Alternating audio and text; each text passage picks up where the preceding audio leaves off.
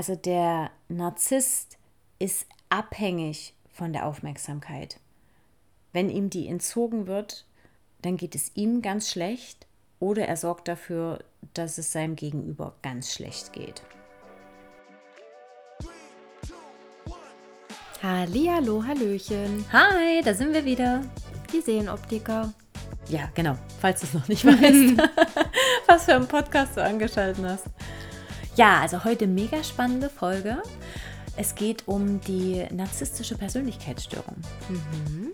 Und wir haben schon einige Anfragen von euch dazu bekommen. Und heute ist es endlich soweit. Ich frage Susi Löcher in den Bauch und sie antwortet. Als ich in einer toxischen Beziehung war. Am Anfang war alles ganz toll. Wir wurden sehr schnell schwanger, schon nach einem Monat. Es begann mit Kleinigkeiten. Mach keinen Sport mehr, du bist schwanger. Mach das nicht, das ist nicht gut. Ich war mit einer Freundin im Urlaub und durch die Entfernung und den Entzug der Kontrolle gab es weitere Vorzeichen. Ich war schwanger an heißen Quellen, mir wurde über das Telefon gesagt, wenn ich das Baby verlieren würde, dann. Er würde mir das nie verzeihen, wie ich damit nur leben könnte, etc. Das begann in den ersten Wochen und Monaten. Es steigerte sich, langsam aber stetig, unmerklich für die Außenstehenden und für mich selbst. Die Argumentationskette war immer dieselbe. Ich bin schuld, mein Verhalten ist das Problem, meine Vergangenheit und meine Einstellung. Dabei wurde ich langsam aber sicher von meiner Familie isoliert. Es gab immer gute Phasen und dann kamen wieder Momente, die einen völlig aus der Bahn warfen, die Kraft kosteten. Im Nachhinein betrachtet würde ich sagen, dass er meine eigenen Selbstwert von vornherein Lücken aufwies und dies explizit ausgebaut und ausgeweitet wurde durch Suggestivfragen in Dingen, die mir wichtig sind und waren. Mein eigenen Lebenstraum war ein Haus. Mein Ex-Partner sagte Sätze wie Ich bin dir doch wichtiger im Leben als dein Traum, oder? Es ist doch nur wichtig, dass wir zusammen sind. Mir implizierte das ein schlechtes Gewissen, wie ich mir das nur wünschen konnte. Viel machte auch mein eigener Kopf. Wenn das Wort Trennung im Raum stand, würde ich die Familie zerstören. Ich könnte mich doch ändern. Ich möchte doch das den Kindern nicht antun. Mein Ex-Partner fing Streit mit meinen Eltern an, bis er gar nicht mehr mitkam und mich unweigerlich vor die Wahl stellte. Er erwartete und kommunizierte, ich müsse mich mehr für ihn einsetzen. Meine Eltern würden mich schlecht behandeln. Das Spiel ging weiter mit Konten und Versicherungen. Er verdiente kein Geld, ich schon. Ich sollte sämtliche Versicherungen kündigen aus Unwirtschaftlichkeit, meine Träume und Wünsche begraben, aus verschiedensten moralischen Gründen. Alles, was ich machte, würde ich nie beenden. Ich veränderte mich. Ich wurde dünnhäutig, depressiv. Es gab Phasen, da war alles toll, besonders dann, wenn eine Familienberatung anstand. Dann war alles wie vorher. Meine Probleme sollte ich mit mir klären. Er hat damit nichts zu tun. Umarmung und Gespräche wurden von eins bis sieben Tage eingeschränkt. Ich wurde weggeschickt.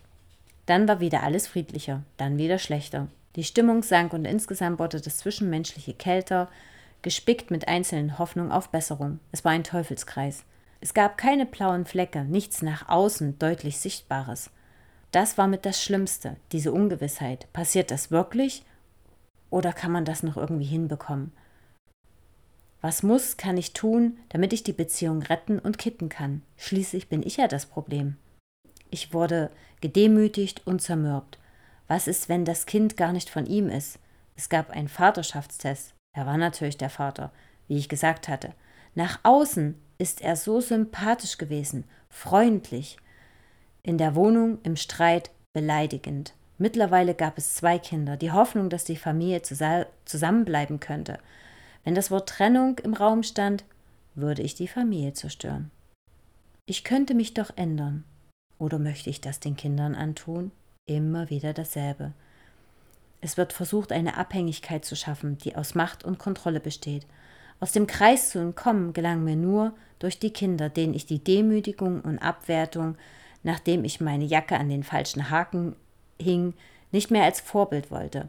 Zu dieser Zeit lernte eine andere kennen, ging joggen über mehrere Stunden ohne Handy.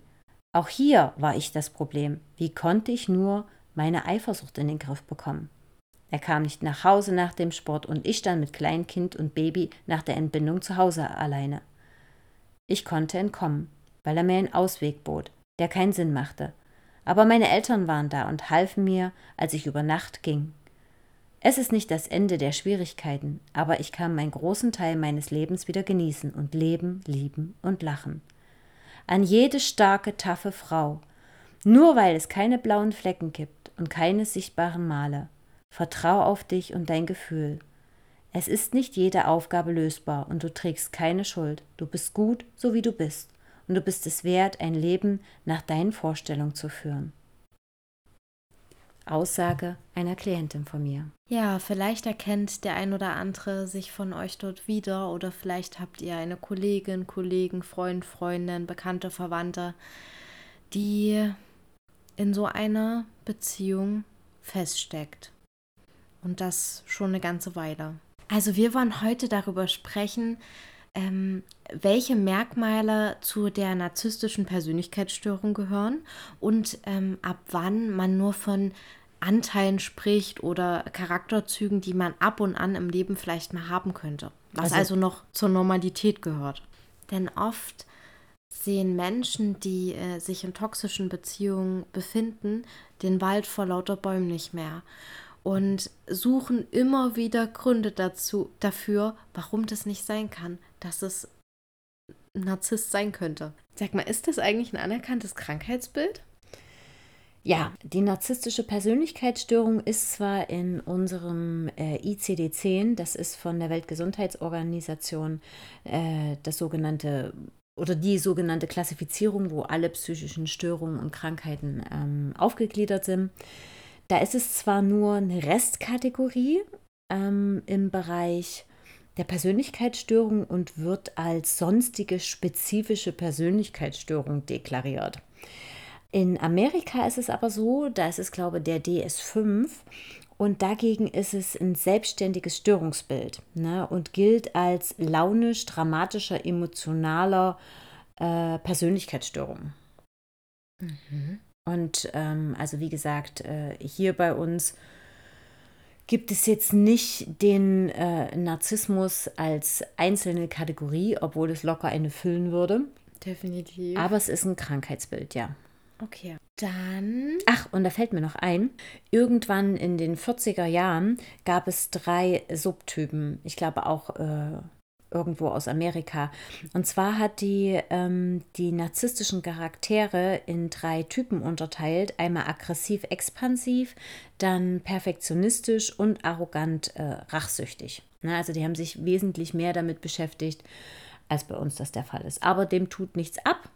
Wir nehmen das heute mal ganz genau unter die Lupe. Mhm. Und woran genau erkenne ich jetzt einen Narzissten? Was hat er so für Merkmale an sich?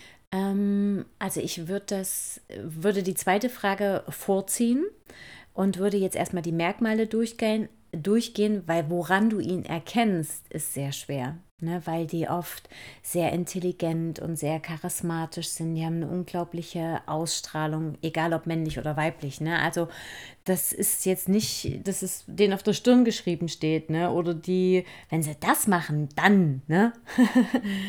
ähm, aber die Merkmale würde ich jetzt gern äh, mal durchgehen. Es ist grundsätzlich ein Gefühl der Großartigkeit.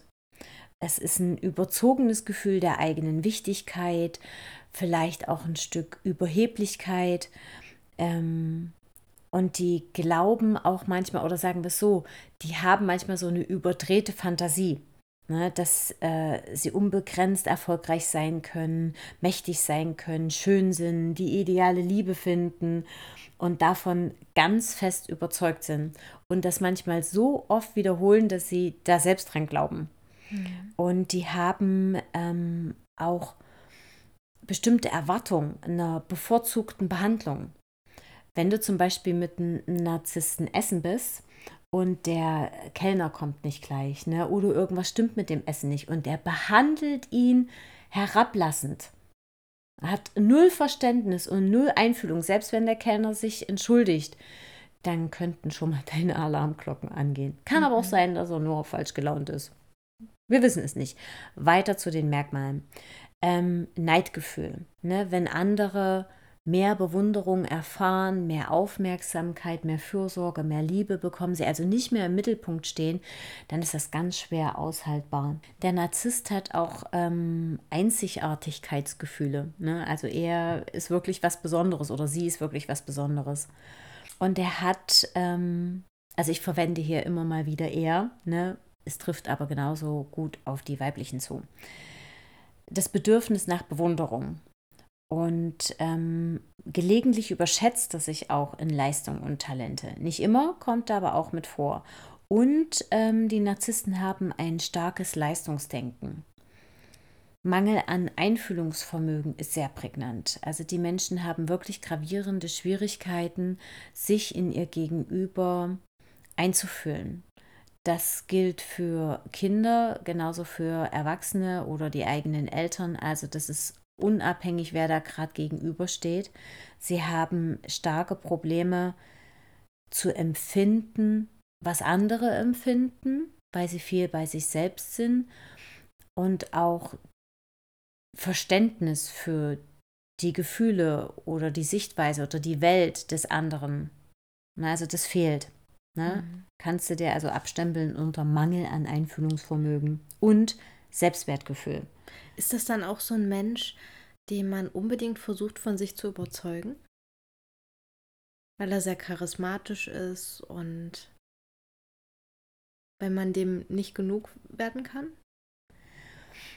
Ähm, lass mich auch diese Frage nochmal einpacken, wenn wir uns den Narzissten dann in der Partnerschaft anschauen.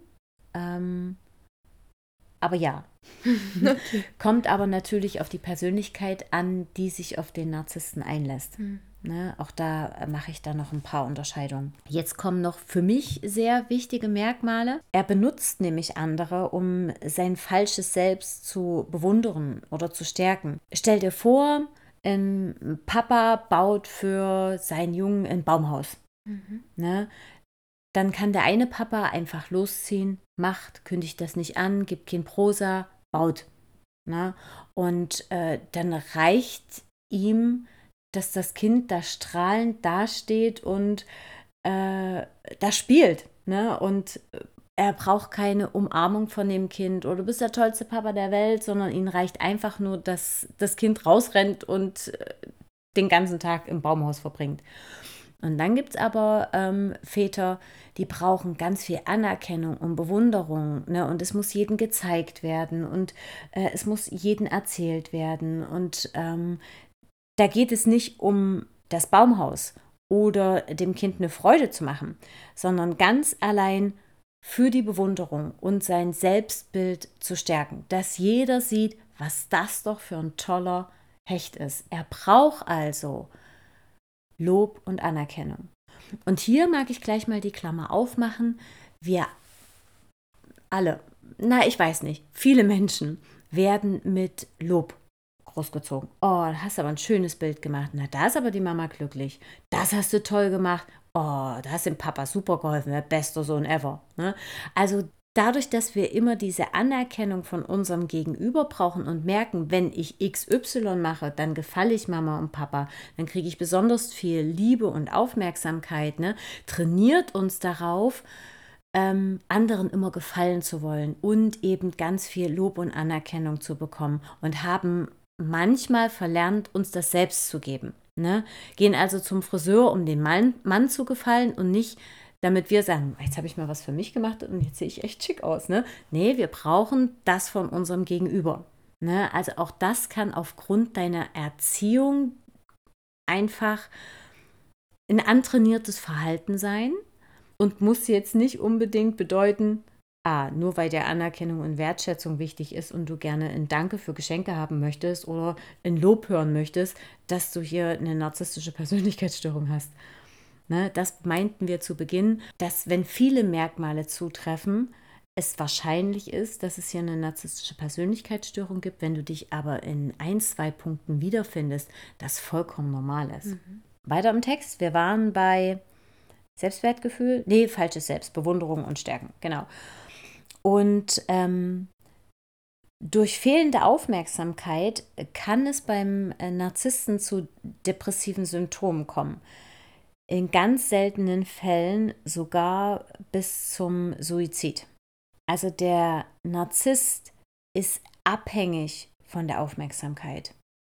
Wenn ihm die entzogen wird, dann geht es ihm ganz schlecht oder er sorgt dafür, dass es seinem Gegenüber ganz schlecht geht. Er reagiert überempfindlich gegenüber von Kritik. Also das ist etwas, damit kann er überhaupt gar nicht umgehen. Ne? Und da kann er auch wieder in wie so eine Art Depression verfallen, ähm, weil er hat ja einen Mangel an, an Selbstwertgefühl und Selbstbewusstsein. Kann aber auch sein, dass er dann erst richtig ausholt und sein Gegenüber klein macht, weil der ist grundsätzlich immer schuld.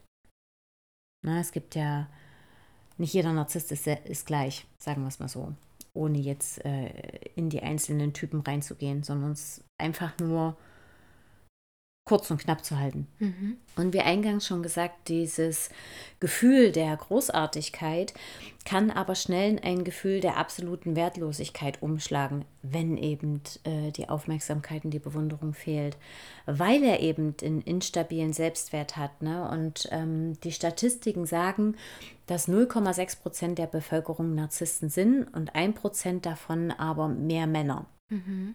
Das sind so die Zahlen.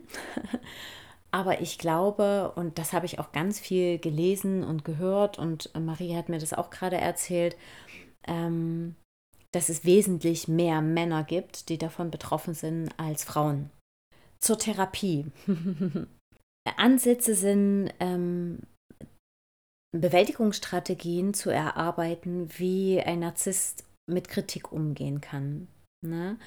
Ähm, den Selbstwert zu stabilisieren.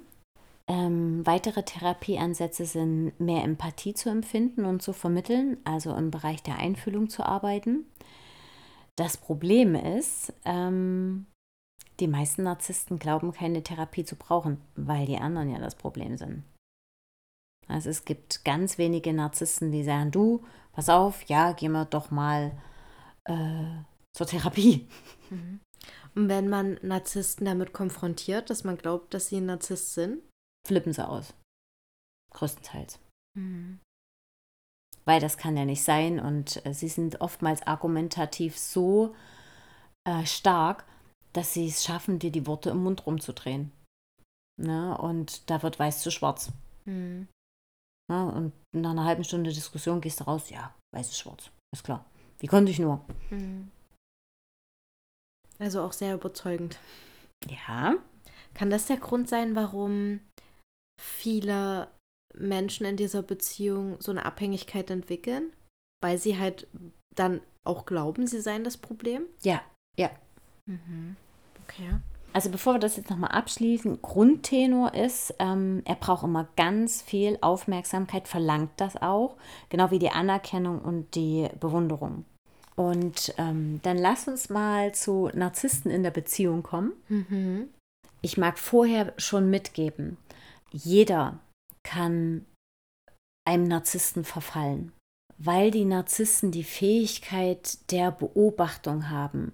Die können unheimlich gut analysieren und wissen genau, wie sie sich zu geben haben, um dir das Bild darzustellen, wo du sagst, wow, also das ist mein Seelenverwandter. Krass, auf den habe ich so lange gewartet. Endlich. Mhm. Ne, die sind so, die haben so eine scharfe Wahrnehmung und das haben sie so gut trainiert, ähm, dass im Prinzip jeder einem Narzissten verfallen kann. Nur wie lange wir darin verharren und wie schlimm etwas werden kann, was mit demjenigen, der da so gefangen ist, äh, passiert, das ist unterschiedlich ne? weil desto selbstbewusster und ähm, klarer und stärker du bist, desto eher erkennst du die Muster und steigst da aus. Ne? Wenn du aber selbst ähm, hier und da an der zweifelst, ein geringeres Selbstwertgefühl hast. Ähm, ein überangepasstes Kind war es beispielsweise. Genau. Oder auch gerne hilfst, gerne rettest ne, du so ein kleines Helfersyndrom hast, dann ähm, glaubst du, wenn du nur XY machst, wenn du dich nur änderst, wenn du nur das und das und das machst, dann kannst du demjenigen helfen, weil du schon erkannt hast, es ist ein Narzisst. Oder wenn du es noch nicht erkannt hast, glaubst du, den Anfangszustand wieder herstellen zu können. Wie verfalle ich denn so einem Narzissten? Naja, der erste Eindruck ist, ähm, der ist oft äh, sehr charismatisch, auf eine bestimmte Art und Weise attraktiv, selbstbewusst. Du glaubst endlich einen Partner zu haben, der mit beiden Beinen fest im Leben steht und der gibt seinem Gegenüber genau das, was er sich wünscht. Also er hört so gut zu und ist so aufmerksam ähm, und merkt sich das auch alles, ne? Und stellt sich dann genau darauf ein. Ne? Wenn du jemanden haben willst, der äh, sich bewusst ernährt und ähm, ja, die Armtiere, die Massenzuchthaltung, ja, dann wirst du bei ihm auch nur Biokost bekommen. Oder er lädt dich zum Veganer ein und erzählt, wie gerne er neues Essen ausprobiert. Ne? Also er passt ganz genau auf und hält dir dann deine ideale Welt vor. Also wie ein guter Theaterspieler oder ein guter Schauspieler. Ja, ja, ja, genau. Perfekt. Genau perfekt inszeniert.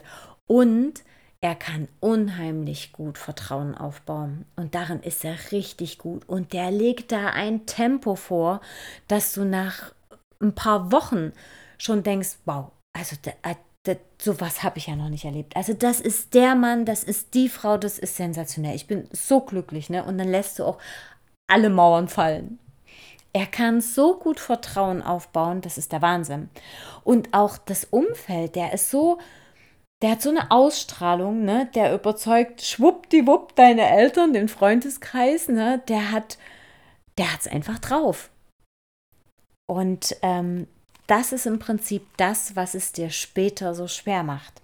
Ganz allmählich, ganz langsam steigt der Druck ne, und das Verlangen nach Bewunderung und die Bestätigung wächst und es gibt den ersten Streit und du merkst dann schon, dass diese Streits anders sind. Die sind so krass und die gehen so tief und die sind so hoch emotional.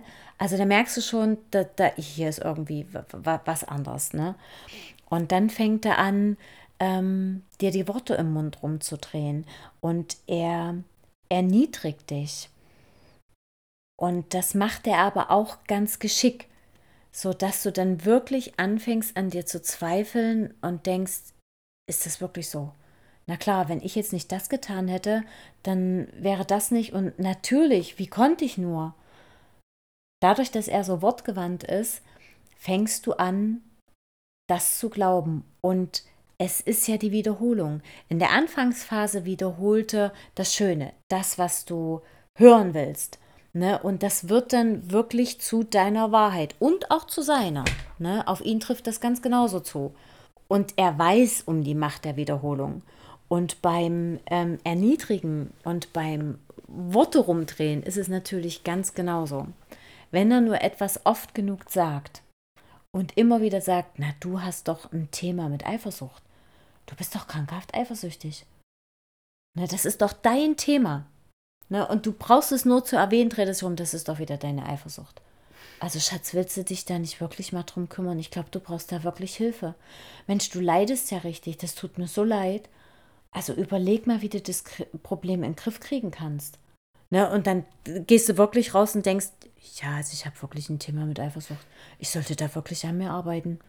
Ja, ich leide darunter. Weil, wenn du das, wie gesagt, oft genug hörst, so entstehen ja Glaubenssätze. Ne, weil deine Eltern dir ein Leben lang erzählen, sei vorsichtig. Oder die Welt ist ein gefährlicher Ort. Oder draußen kann man niemanden trauen. Oder Geld ist schlecht. Whatever. Dann glaubst du das. Das ist die Macht der Wiederholung, die der Narzisst ganz bewusst einsetzt. Und irgendwann ist es so, dass du dich durch dein ständiges Hinterfragen so unsicher wirst, dass du irgendwann keine Entscheidung mehr treffen kannst. Du bist unfähig, eine Entscheidung zu treffen, weil er so oft dir die Worte um den Mund rumgedreht hat und dich manipuliert und auch das macht er zu Beginn noch ganz geschickt. Ne? Das ist wie Zuckerbrot und Peitsche. Er gibt dir eine Süßigkeit und dann nimmt er dir aber wieder weg. Gerade wo du gemerkt hast, wie lecker die ist. Und dann gibt er dir wieder ein bisschen Süßigkeit und dann nimmt er sie dir aber wieder weg. Und wenn du jetzt aber schön brav und ganz artig bist, dann aber dann. Und ganz geschickt fängt er an, dich zu isolieren. Er isoliert dich von deiner Familie. Oftmals fängt es damit an, dass äh, sie ihn nicht verstehen, komisch sind oder dass deine Eltern gewisse Charakterzüge haben, die er ja gar nicht gut findet. Es kommt also immer wieder zu irgendwelchen Auseinandersetzen oder zum Clinch oder er macht noch gute Miene zum bösen Spiel und zu Hause wird es dann irgendwie dramatisch. Aber oftmals ist es tatsächlich so, dass es dann irgendwie einen Streit gibt und er dann nicht mehr hingeht und dann hast du die Wahl, dich zu entscheiden. Also was ist denn dir jetzt hier wichtiger? Ne? Also ich und hier unsere Familie oder deine Eltern. Und dann bist du auch mal schnell egoistisch und denkst nur an dich. Mhm. Ne? Also er schafft es, dich von deiner Familie zu isolieren. Er möchte nicht, dass du dich mit anderen austauscht. Und gibt dir aber gleichzeitig auch das Gefühl, ohne ihn nicht klarzukommen. Genau. Ne? Also du brauchst ihn, weil Mensch, du hast doch ein Eifersuchtsproblem und wen willst du denn damit überzeugen? Und dich würde doch sonst niemand nehmen und ich bin doch so gnädig, oder? Ja, genau. Also es geht schon so in die Richtung.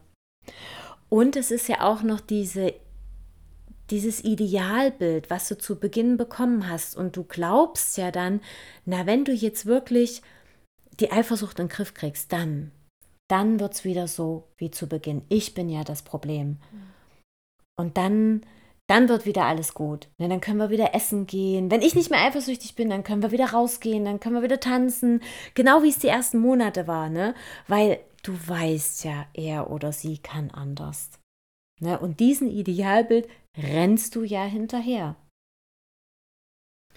Und, und an dem Punkt würde es da Sinn machen, ab und an mal einen Reality-Check zu machen. Also in wie viel von wie vielen Fällen war er wirklich gut, so wie du es dir eigentlich vorgestellt hast? Und wie ist es tatsächlich gewesen? Würde das helfen? Ja, vielleicht mit einer außenstehenden Person, weil du selber bist ja unfähig, noch klar zu sehen und zu entscheiden. Ne, er redet dir ja so oft rein, ein, dass das anders ist, dass du nicht mehr objektiv sagen kannst, nee, warte mal, das war so. Oftmals ist es so, also das ist das, was mir auch meine Coaches oder Klienten wiedergeben, also im Gespräch, ich kann dann gar nicht mehr wiedergeben, worum es ging. Also ich gehe zum Beispiel in ein Thema rein und äh, es geht ums äh, Milch kaufen ne? und dass das doch äh, sein Job ist, das haben wir schon immer so vereinbart. Und nach dem Gespräch ist es, das war nie sein Job, das habe ich total missverstanden. Es war schon immer meine Aufgabe, wie ich das noch falsch verstehen konnte. Und am Ende gehe ich wirklich damit raus, klar, war, war mein Job. Und ich weiß im Gespräch gar nicht mehr, was meine Argumente waren, worum es ging, wie ich nur auf die Idee gekommen bin, dass das seine Idee war, dass er mal dafür verantwortlich war. Ich weiß dann gar nichts mehr. Ich habe überhaupt gar keinen Zugriff mehr auf mein rationales Denken, weil ich da so von ihm eingelullt werde. Mhm. Und ich kann mir auch vorstellen, weil du ihm so gut vertraust, dass er ganz genau deine wunden Punkte kennt und die dann immer drückt. Ja, na klar. Weil in dem Moment fühlt du dich dann vielleicht auch gesehen oder erkennt dich gut mhm. und glaubst ihm erstmal alles, was er dir auftischt. Mhm. Es ist im Grunde genommen eine sehr einzigartige, äh, einseitige Beziehung. Mhm. Ja, einzigartig wahrscheinlich auch. Ne? Und er merkt aber auch, wenn die Beziehung in Gefahr ist. Ne? Und dann schenkt er wieder Liebe, dann ist ähm, alles in Ordnung, wie ich äh, vorgelesen habe, gleich als Einstieg. Wenn eine Paarberatung anstieg oder anstand, wenn es überhaupt so weit kommt, weil die meisten verweigern das. Ähm, aber wenn es so weit kommt, ist davor alles gut, mhm. alles schick. Ne? Und das schildern mir auch teilweise Coaches, bevor sie einen Termin bei mir haben, die zwei, drei Tage davor ist alles schick. Ja, eigentlich gibt es gerade keine Probleme. Ne? Und wenn ich sie dann im Gespräch daran erinnere, was das letzte Thema war, ach so, ja, hm. Dadurch, dass sie, äh, dass der Partner den Narzissten auf den Podest hebt und ihn idealisiert, verdrängen wir dann auch äh, gerne die Sachen, die wir nicht aushalten. Ist ja auch eine Überlebensstrategie von unserer Psyche, ne? die negativen Sachen nicht immer auf dem mhm. Schirm zu haben. Kann aber eben dazu führen, dass du irgendwann total isoliert, wie in so einem goldenen Käfig bist ähm, und da überhaupt gar nicht glücklich bist und da glaubst, nicht mehr rauszukommen. Mhm. Und ähm, jetzt lass uns mal die äh, Partner oder Partnerinnen von Narzissten anschauen. Die haben oftmals manchmal auch nur in einzelnen Bereichen ein geringes Selbstwertgefühl. Ne? Und oftmals ist es so, dass sie schon aus der Kindheit es gewohnt sind, ähm, schuld zu sein. Kind ist schuld, dass die Mama traurig ist, dass die Eltern sich streiten, ähm, kennen das Gefühl der Abwertung. Ähm, ist doch jedes Mal dasselbe mit dir äh, du treibst mich noch in den Wahnsinn, kannst du nicht einfach mal ein liebes Kind sein? Womit habe ich das nur verdient? So ein Satansbraten wie dich. Ja, also, denen ist das bekannt. Die haben gelernt, damit umzugehen. Und genau wie dieses Phänomen, wenn du als Kind viel geschlagen wurdest, dass du dir dann auch einen Partner suchst, ne, wenn das so extrem ist, weil du das schon kennst. Das ist dann in deiner Komfortzone und so gruselig wie es klingt, hat das was mit Sicherheit für mhm. dich zu tun. Weil der Nervensystem das abgespeichert hat, dass das Liebe bedeutet. Genau. Und dass alles andere, also der Nervensystem entscheidet sich ja immer für das Bekannte, auch wenn es nicht, nicht angenehm ist, wenn es krank macht, anstatt für das Unbekannte, was eventuell viel, viel besser sein könnte. Genau, und triffst du dann tatsächlich mal einen Partner, der dich auf Händen tragen würde, mhm. dann ist das nicht wahr, dann kann das mhm. nicht sein, dann traust mhm. du dem nicht. Dann kannst du dich da nicht fallen lassen, kannst dich nicht drauf einlassen. Weil der meint es ja gar nicht ernst. Mhm. Geht ja gar nicht. Irgendwo muss ein Haken sein. Ja, genau, genau. Und diese Menschen, ähm, die lange Partnerschaften mit Narzissten eingehen, also was heißt lange, die verzichten irgendwann auf ihre eigenen Bedürfnisse und Wünsche. Weil wir wollen ja nicht egoistisch sein, es den Kindern nicht antun. Und was ist denn dir da jetzt wichtiger? Ne? Weil allein rational betrachtet, deine Familie ist wichtig, war schon immer da, deine Eltern zu besuchen, das, diese Verbindung zu halten, das ist mit das Natürlichste überhaupt, ne? wenn das jetzt nicht irgendwie ähm, belastet ist. Und das hat überhaupt nichts mit Egoismus zu tun. Aber der Narzisst dreht es eben so und schon allein die Frage, was ist dir da jetzt wichtiger? Na, und da bist du schon gar nicht mehr imstande dazu, wenn es soweit ist, das rational zu betrachten und zu sagen, das hat ja nichts mit Entscheidung zu tun. Liebe kann man teilen, ne? Mhm. Und äh, meine Eltern sind mir wichtig und du auch. Und da muss ich mich nicht entscheiden. Ich gehe da jetzt hin und du hast die Wahl. Du kannst mitkommen, du kannst hier bleiben. Punkt die Partner von den Narzissten, die sehen irgendwann ihre eigene Wichtigkeit überhaupt gar nicht mehr, weil sie eben den Narzissten so idealisieren und die tun eben alles, um ihn glücklich zu machen. Und sie fühlen sich auch geil, wenn sie es mal schaffen. Ne? Also sie streben dann natürlich danach. Das hast du eingangs gefragt. Ja, das ist so. und ähm, auch zu Beginn der Beziehung ist das alles noch recht einfach weil sie es dem Narzissten recht machen wollen und ähm, auch für jedes Lob und jede Nettigkeit, da haben die Glücksgefühle, da fühlen die sich bestätigt. Das nährt sozusagen auch, auch ihr Bedürfnis. Ne? Und das weiß ja der Narzisst. Ne? Und so bedingen die sich gegenseitig. Ähm, die finden also sozusagen eine Erfüllung in der selbstlosen Fürsorge. Mhm. Ne, daher sprach ich zu Beginn dieses Helfersyndrom an, wenn die eben äh, hier und da gerne retten, analysieren, machen, tun. Hm, und ähm, die finden auch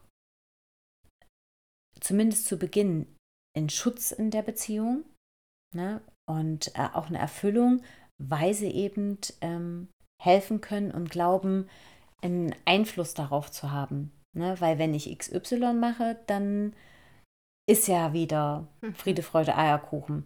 Nur irgendwann dreht sich das und wird immer krasser und es kommt gar nicht mehr zu diesem Idealbild, was sie zu Beginn mal hatten. Ne, dann gibt es hauptsächlich Kritik und schon wenn der Narzissten Raum betritt, dann ist da eine ganz andere Stimmung. Da ist viel mit Anspannung, Druck, Angst. Ähm, und gucken, wie ist er denn heute drauf, wie muss ich mich verhalten, dass ich bloß nicht anecke, dass es jetzt bloß nicht eskaliert. Also dann wird auch der Leidensdruck immer höher.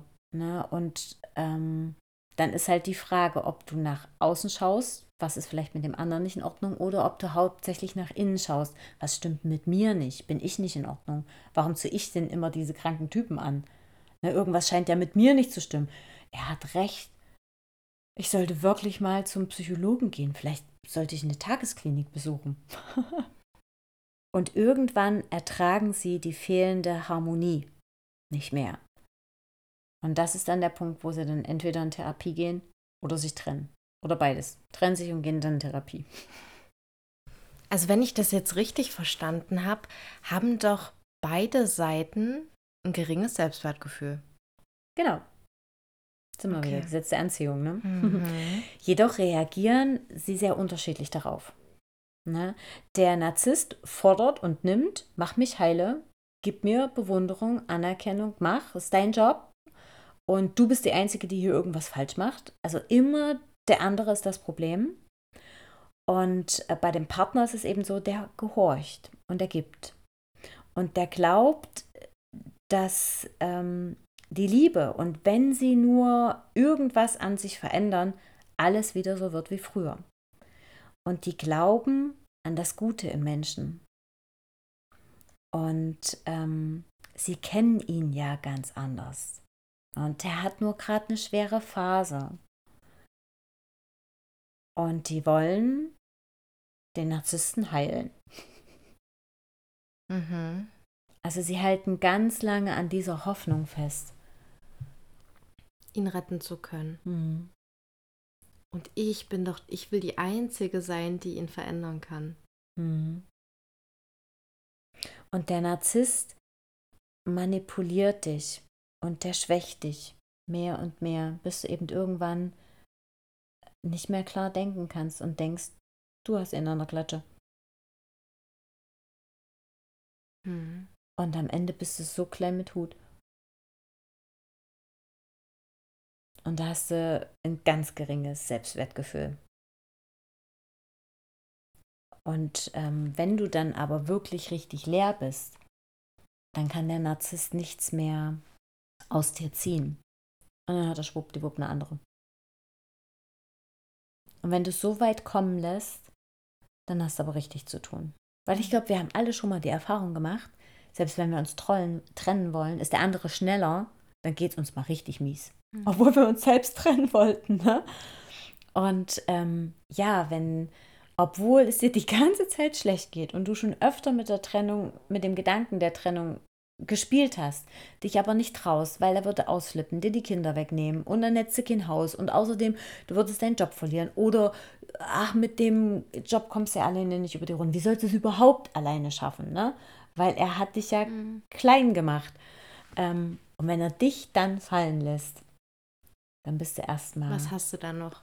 Genau, am Boden zerstört. Also dann lieber den Weg der Offensive. Aber die Entscheidung muss jeder für sich alleine treffen. Na, da gibt es nicht den einen goldenen Mittelweg. Und trifft ein Narzisst auf eine reife Persönlichkeit, ähm, was eher eine seltene Kombination ist, also nicht unbedingt seltene Kombination, aber eher kurzweilig. Mhm. Ne? Ähm, weil irgendwann nach dem ganzen Hormoncocktail und alles ist schön ne, und der Narzisst stellt sich genauso auf die reife Persönlichkeit ein und äh, tut, als wäre er genauso, fühlt es sich irgendwann herabgewürdigt, nur weil sein Partner äh, zum Beispiel im, im Konflikt gefestigt ist und mhm. weil der ein sicheres Auftreten hat, weil er sich auf die Manipulation nicht einlässt. Wie zum Beispiel mit dem Beispiel, äh, wie zum Beispiel mit dem Beispiel mit der Familie. Ne? Wenn die reife Persönlichkeit dann sagt, pass auf, das ist nichts, wo ich mich entscheiden muss. Also ich mache das jetzt und du hast die Wahl. Ne? Hopp oder top. Ähm, dann bricht doch erstmal so eine Welt für ihn zusammen, weil die Bewältigungsstrategie dann nicht mehr zieht, ne? Genau. Und weil derjenige dann eben vor Tatsachen gesetzt wird. Mhm. Ne? Und da keinen Einfluss hat. Also wenn er seine Macht verliert, wenn er die Kontrolle verliert, ist erstmal ungewohnt, ist schlecht. Mhm. Und wenn der Partner eben den Launen von dem Narzissten nicht folgt, also dann nicht bleibt und kümmert und macht und versucht zu retten, sondern sagt, du pass auf, ich merke, das funktioniert hier jetzt einfach gerade nicht. Und äh, ja, wir streiten uns hier nur. Pass auf, wir reden morgen. Ne, ich gehe jetzt. Fahr jetzt zu einer Freundin, trinke jetzt eine schöne Flasche Wein und wir hören uns morgen. Ne? Also da, da, da, da, da, da. Hier ist halt eine sehr hohe Streitgefahr, weil eben das Verlangen nach Anerkennung und Bewunderung nicht genährt wird mhm. ne, von dem Narzissten. Wenn äh, dann auch noch mit Sachlichkeit oder mit Argumenten ähm, reagiert wird und derjenige nicht den Faden verliert, ne, nicht irgendwann glaubt, okay, weiß ist schwarz oder andersrum, ähm, und auch diese Vergötterung verweigert, so dieses, ja, du hast recht, genau, sollte ich mal drüber nachdenken, ich glaube, ich bin das Problem, ne? Oder so habe ich das noch gar nicht gesehen, ne? Sondern ganz klar im Sachlichen bleibt und ähm, sich da sozusagen nicht die Worte im Mund rumdrehen lässt, dann wird es echt schwer, schwierig. Und dann greift der Narzisst gerne zu List und zu Tücken. Dann wird er kreblich, dann wird er gemein dann ist er verletzend, herablassend, entwürdigend, äh, manipulierend, erpressend. Dann gibt es Liebesentzug, also wirklich die komplette Palette. Der Vorteil kann aber für den Narzissten tatsächlich das eigene Wachstum sein. Ne? Also wenn die beiden sich dann tatsächlich anerkennen und akzeptieren ähm, und ein Gespräch auf Augenhöhe führen oder auch sich entscheiden, eine Beziehung auf Augenhöhe zu führen, dann ähm, kann das, wie gerade schon gesagt, ein großes Wachstum für den sein, ne, wenn sich beide auf die Beziehung einlassen. Ähm, Aber müsste dann immer der Partner des Narzisstens den ersten Schritt gehen und sagen, bis hier und nicht weiter, damit er die Notwendigkeit sieht, sich zu verändern? Nee, nicht den ersten Schritt gehen, aber Grenzen setzen. Mhm. Ne, ganz klar Grenzen setzen und ähm, auch bei dem bleiben, also bei seiner Meinung bleiben. Ne, diese Standhaftigkeit mhm. und auch diese Überzeugung, sich seines Selbstbewusstsein. Also brauchst du mir hier nicht einreden, dass ich hier ein Problem mit Eifersucht hätte. Habe ich nicht kenne mich jetzt schon 30 Jahre, weiß ziemlich gut über mich Bescheid, ist nicht mein Thema. Ne, früher in der Schule hätte man gesagt, Thema verfehlt sechs Sätzen. ja? Also Schatz, nochmal zurück. Beispiel, bla bla bla. Ne? Und immer wenn er wieder damit anfängt, nochmal, ich wiederhole das sehr gern, ne? und da flippt er schon aus. ja, also es ist äh, wichtig, dass sie sich natürlich dann darauf einlassen. Und dann kann der Narzisst eben ein gesundes, zwischenmenschliches ähm, Verhalten erlernen und natürlich auch den Umgang mit Kritik. Wenn er erfährt, und die Erfahrung hat er vielleicht in der Kindheit nicht gemacht, selbst wenn ich etwas falsch gemacht habe oder wenn ich nicht recht habe, bin ich immer noch liebenswert. Ich werde nicht verlassen. Ne, nur weil ich Wäsche nicht gewaschen habe. Mhm. Kind vergessen habe, aus dem Kindergarten abzuholen. Ne, das kann also dann schon in Richtung Gleichberechtigung hinwachsen. Mhm. Sollte mhm. ja auch so sein. Du hast ja vorhin das Thema angesprochen, ähm, dass man das als Kind vorgelebt bekommt, beziehungsweise mh, mm, meine Frage ist jetzt, ist das genetisch vorgegeben oder was sind die Ursachen? Wieso wird man ein Narzisst? Ähm, ja, theoretisch gibt es zwei Ansätze. Entweder weil sie in der Kindheit äh, ganz viel Ablehnung, Kritik und Schuld erfahren haben, mhm. oder weil sie eben ähm, in den Himmel gehoben wurden. Ne? Mhm. Denen wurden keine Grenzen gesetzt, selbst für unmögliches Verhalten, äh, Randalieren, Rumschreien wurden sie noch belohnt, haben also gelernt, ähm, sich durchzusetzen. Ne? Und mit ihrem aggressiven, manipulativen Verhalten ähm, andere wie Marionetten so zu steuern, dass sie am Ende bekommen, was sie wollen. Mhm. Ich hatte auch letztens eine, ähm, aufgrund von einer Empfehlung mir eine äh, YouTuberin angeschaut und die hatte eben auch gesagt, ja, es gibt eben schon Kinder, die genau wissen, wie muss ich die Erzieherin manipulieren, ähm, dass sie jetzt das Spiel mit mir spielt, was ich will und nicht, was die anderen Kinder wollen. Und da hapert so ein bisschen bei mir, weil ich ja fest glaube, dass alle Menschen immer eine positive Absicht haben und dass sie das nicht aus Bös Boswilligkeit tun. Und ähm, dass es hier eine genetische Veranlagung gibt, ist nicht bewiesen, also nicht soweit ich weiß. Ich kann mir aber vorstellen, wenn du Narzissten zu Hause hast, Mama und Papa oder einer von beiden ist Narzisst, weil Kinder lernen ja durch Nachahmen. Ne? Und wenn die jetzt die ersten Lebensjahre erleben, wie Papa sich verhält, das Mama macht, ne? Mhm. wie Mama sich verhält, das Papa macht, das ahmen die natürlich nach. Und wie schon erwähnt, die sind Meister im Beobachten und im Analysieren. Und Kinder machen ja zu Beginn nichts anderes, die ahmen uns ja nur nach. Also ahmen sie natürlich auch das nach eines Narzissten. Im Grunde genommen ist nicht ganz klar, wie jetzt eine Person zum Narzissten wird, aber es gibt äh, gemeinsame Hintergrundeinflüsse. Diese Persönlichkeitsstörung kann bereits in der Pubertät oder auch im Jugendalter diagnostiziert werden, aber ich glaube, so als Dreijähriger im Kindergarten würde ich noch nicht so weit gehen, ne? weil ähm, das auch ein bestimmter Entwicklungsschritt in unserer Evolution ist. Ne, das ist wie wenn ein Dreijähriger jetzt Fernsehen gucken will und dem ist dann schnurzpiep egal, ob du gerade den kleinen Bruder stillst, nur drei Stunden geschlafen hast, der Papa krank auf der Couch seine Ruhe braucht. Er will jetzt Fernsehen gucken und wie kleiner Giftswerk kann er da die Stube zerlegen und kann sich dafür einsetzen, dass du jetzt klein beigibst. Ne? Aber deswegen ist er kein Narzisst, sondern er ist willensstark und hat einfach wahnsinnig viele Gefühle, wo er noch gar nicht weiß, wo, wo, wohin jetzt damit. Ne? Und er glaubt, er ist Mittelpunkt des Universums. Mhm. Kann mir aber vorstellen, wenn dem Kind nie Grenzen gesetzt werden, er nie lernt, Mitgefühl für den kranken Papa auf der Couch zu haben, sich zurückzunehmen für den kleinen Bruder, sondern immer seine Bedürfnisse gestillt werden. Ja, okay, pass auf, nur damit du jetzt nicht rumschreist, mach dir den Fernseher an. Ne, und immer wieder das, ne? Und so macht es auch die Oma, Opa und die Lehrer und das lernt er natürlich auch mit seinen Freunden. Ne? Darfst du nicht mehr mitspielen, wenn die ja nicht das und das und das machst. Mhm. Ne? Dann kann ich mir schon vorstellen, dass eben auch zu viel Liebe und zu wenig Grenzen ähm, das sehr befürworten können, so eine narzisstische Entwicklung. Aber wie gesagt, das tatsächlich diagnostizieren würde ich nicht vor einem gewissen Jugendalter machen. Mhm. Das ist bei ganz vielen psychischen Störungen im Übrigen der Fall. Also kann es ähm, eine Überfürsorge sein und zu wenig Grenzen, als auch eine lieblose und gewaltvolle Erziehung und Kindheit? Genau, genau. Das ist die richtige Antwort. Richtig. Oder ja, um auf deine Frage zu antworten. Ne? Und gerade wenn sie jetzt aus dem kaputten Zuhause kommen, ähm, dann kann es sein, dass sie überfordert gewesen sind, dass sie die ganze Zeit auf sich ähm, alleine gestellt waren.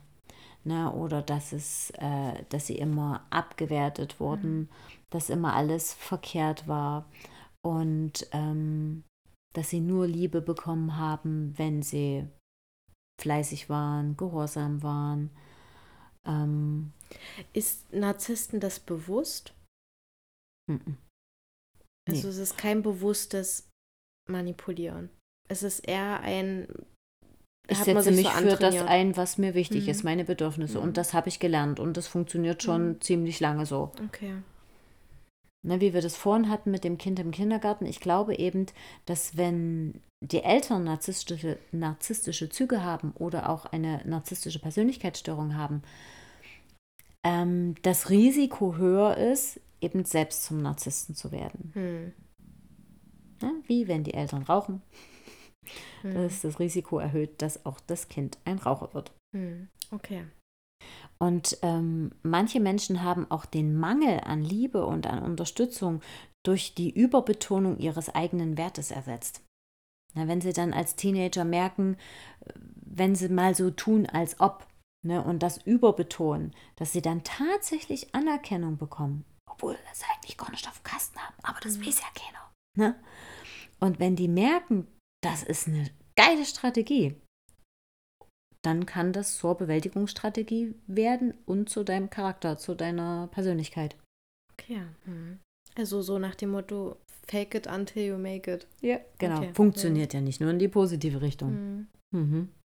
Okay, hast du jetzt nochmal so kurz und knackig ein paar Informationen, die sich vielleicht sogar unsere Hörer mitschreiben können, um wie einen kleinen Stichwortzettel zu haben, was, was Narzissten ausmachen, was für Merkmale da markant sind. Hm, okay. Erstens, er ist ein Meistermanipulator. Ähm, innerhalb von ganz kurzer Zeit erkennt er deine Schwäche und wird die nutzen, um sicherzustellen, dass er das bekommt, was er will. Ähm, er wird dich degradieren und deine Schwäche nutzen, um seine Persönlichkeit mehr Kraft zu verleihen. Ne? Also es geht dem Narzissten um Macht. Und ähm, auch wenn er dir einen Gefallen tut, dann will er das doppelt und dreifach zurückhaben. Zweitens, er kennt deine Gefühle nicht und akzeptiert die auch nicht. Das Einzige, was zählt, sind, deine, äh, sind seine Gefühle. Und ähm, er wird deine Gefühle runterspielen, um sich eben besser zu fühlen. Und der kümmert sich selten darum, wie andere sich fühlen. Drittens, er ist arrogant. Ein Narzisst hat immer recht, er liegt nie falsch und er glaubt, dass er zu allem berechtigt ist. Er geht, äh, wenn es ihm wirklich wichtig ist, auch über Leichen, um das zu bekommen, was er will. Und ähm, die Störung erlaubt der Person nicht, einen rational-moralischen Kompass zu haben. Und er reagiert nicht auf die Gefühle der anderen. Und da sind wir schon beim nächsten vierten Punkt. Warte ja. ganz kurz. Also ich fasse nochmal zusammen. Keine Empathie. Mhm. Ein überspitztes Selbstbewusstsein, mhm. dass es schon in die Arroganz geht. Und Manipulator. Und manipulativ. Okay. Okay, dann jetzt der vierte Punkt. Er fordert ständig Bewunderung und Anbetung. Er muss also im Mittelpunkt stehen und wenn er die Aufmerksamkeit nicht bekommt, dann kann er aggressiv werden oder kriegt so depressive Ver, äh, Verstimmung. Hm, also die Arroganz soll auch noch gefüttert werden. Genau, richtig. Mhm. Fünftens, er nutzt andere aus. Das heißt, er dreht und wendet immer alles so, dass ähm, er den größten Nutzen daraus zieht. Mhm. Sechstens, er braucht die Aufmerksamkeit. Ein Narzisst kann niemand äh, besser akzeptieren als sich selbst. Wenn die Aufmerksamkeit also auf jemand anders gerichtet ist, dann wird er wütend. Und es kann sogar sein, dass es zu schweren Depressionen und Frustrationen führt. Manchmal ist eben die Wut nach innen gerichtet mhm. ne, und manchmal ist er nach außen gerichtet. Und er wird neidisch auf alles, was ihm seine Aufmerksamkeit nicht gerecht wird. Ne? Und das kann der Stiefsohn sein, das kann die eigene Tochter sein, das kann der Chef sein, Kollege, Nachbarin, die beste Freundin der Frau. Mhm. Also es muss gar keinen Sinn machen. Solange es dir die Show stiehlt, dann oder ihm die Show stiehlt, dann. Ja. Hm. Siebtens, er glaubt, dass er überlegen ist. Wir dürfen nicht vergessen, dass es hier eine Persönlichkeitsstörung ist, also ein Problem der psychischen Gesundheit. Und das kannst du nicht so schnell wieder gut machen. Er ist mental einfach nicht dazu in der Lage, die Welt wie andere zu sehen. Er glaubt, dass er irgendwie über den Dingen steht. Und ähm, er macht nichts falsch er hat immer die richtigen Absichtigen, Absichten und die richtige Sichtweise. Ne? Und wenn du das nicht so siehst, dann hast du ein Problem. Hm. Und es gibt keine Möglichkeit, mit äh, seinem Verhalten oder ihm sein Verhalten zu rationalisieren. Hm. Also deswegen auch diese reife Persönlichkeit hat er Schwierigkeiten, ähm, ihn das sozusagen von seiner Wolke runterzuholen und sagen, aber guck doch mal, weiß ist weiß. Er sagt nö. Mhm. Weil es eben eine Störung in der Persönlichkeit ist.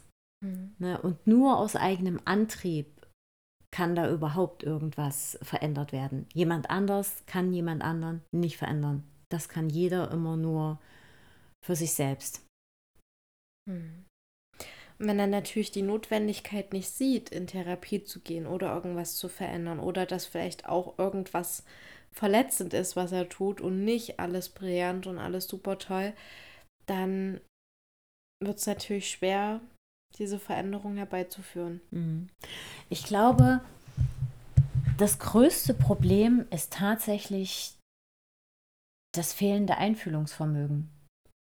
Wenn du das Leid deines Gegenübers nicht siehst, wie willst du dann erstmal anerkennen, dass du dazu beigetragen hast? Mhm. Der andere ist ja immer das Problem. Der Narzisst wird ja auch eher sauer, wenn jemand verletzt ist. Ne? Wenn du das äußerst, dass er, dass es eher umschwingt, dass da nicht. Na, er hört da eher eine Schuldzuweisung mhm. raus, ne? Das ist eher ein Angriff für ihn. Mhm. Weil geringes Selbstwertgefühl. Gegen seine Person, weil er macht ja nichts falsch. Mhm. Wichtig ist für dich zu erkennen, ähm, wenn er dich süchtig gemacht hat. Ne? Weil diese Sucht nach den kleinen Nettigkeiten, nach Aufmerksamkeit, nach gesehen werden, nach Harmonie, ne? dieses Zuckerbrot- und Peitsche-Ding. Wenn du da drin gefangen bist, dass du den ganzen Tag schon danach ausrichtest, ne, ihm zu gefallen, dann ist es wie bei jeder anderen Sucht. Dann hast du ein Problem. Und dann kommst du da nur raus, wenn du dich dem stellst. Und wenn du eine Entscheidung triffst. Mhm. Weil Narzissten machen dich abhängig, machen dich süchtig. Du bist du gefangen in ihrem Netz. Mhm. Ja, also ihr merkt, wir haben uns leer gequatscht. Also ich. Dich habe ich vielleicht müde gequatscht. Nein, es war wieder sehr interessant. Ich denke die ganze Zeit drüber nach. Ich würde total gerne noch einen kleinen Lösungsansatz, eine kleine Hilfestellung mitgeben können. Hast du da eine Idee? Nee. Bin auch einfach gerade leer. Okay. Selbstfürsorge, sich, sich reflektieren und sich nicht abkapseln. Freunde und Familie sind wichtig und das sollte sich niemand nehmen lassen. Und selbst wenn es da einen Konflikt gibt, dann gehst du alleine. Und du bist deswegen kein schlechter Mensch. Dieses Reflektieren und das Feedback, das ist, glaube ich, auch das, was dich nährt. Ne? Und allein vom Ansatz der GfK, die Bedürfnisse müssen nicht von einer Person erfüllt werden. Ne? Da, dazu kannst du selbst beitragen und das können auch andere Personen sein. Ne? Wir halten ja dann oft an den Strategien fest. Hm. Ne, das muss mein Mann, meine Frau, mein Kind. Ähm, aber das ist nur in unserem Kopf. Ne? Und wenn du Einfühlung brauchst, dann geh zu deiner Freundin. Dann quatsch mit dem Kumpel. Ne? Und wenn dir der Austausch, dieses, also wie war denn das jetzt nochmal mit dem Schwarz und mit dem Weiß? Ich habe da irgendwie den Faden verloren. Ne? Dann hol dir andere Meinungen ein. Sorg selbst gut für dich. Hm versuch dich wieder auf Augenhöhe zu bringen. Und ja, ich glaube, es ist auf jeden Fall schwer, wenn man, wenn man so sehr gebrainwashed ist, dass man eine andere Meinung annimmt oder sich selber seiner Intuition nicht mehr vertraut. Mhm. Aber ich spreche da wirklich aus langjähriger Coaching-Erfahrung und ähm, vielleicht auch ein Stück weit eigener Erfahrung, dass du da